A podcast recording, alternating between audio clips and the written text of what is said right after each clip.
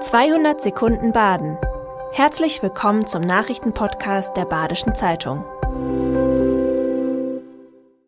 Die Nachrichten am Mittwoch, dem 16. August. Nach dem Sprungturmunfall im Europapark am Montag hat sich der Betrieb im Freizeitpark wieder normalisiert. Zwei von fünf anwesenden Sprungartisten haben sich am Dienstag noch im Krankenhaus befunden. Zwei Gäste haben Schuffwunden davongetragen. Schwerverletzte gab es keine.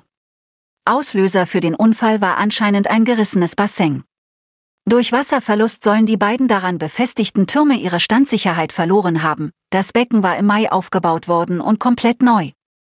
Laut Europapark war die Anlage vor der Freigabe sorgfältig auf ihre Sicherheit geprüft worden.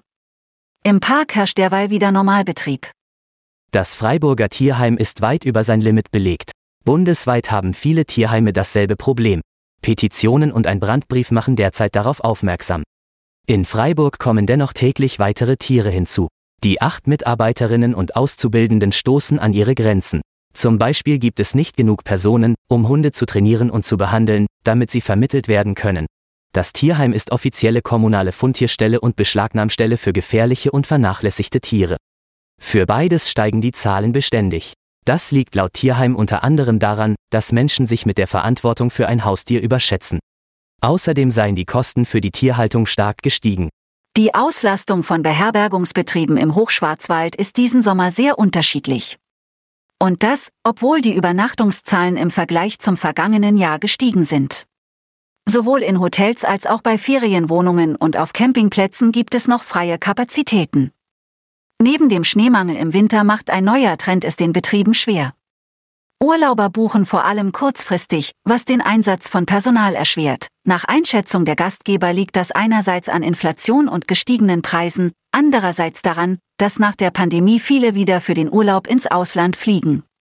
Auch in Baden dürfen Sektflaschen bald ohne Folienverkleidung verkauft werden. Die Pflicht zur Folie am Sektflaschenhals fällt EU-weit weg. Das stößt in badischen Sektkellereien auf Zustimmung.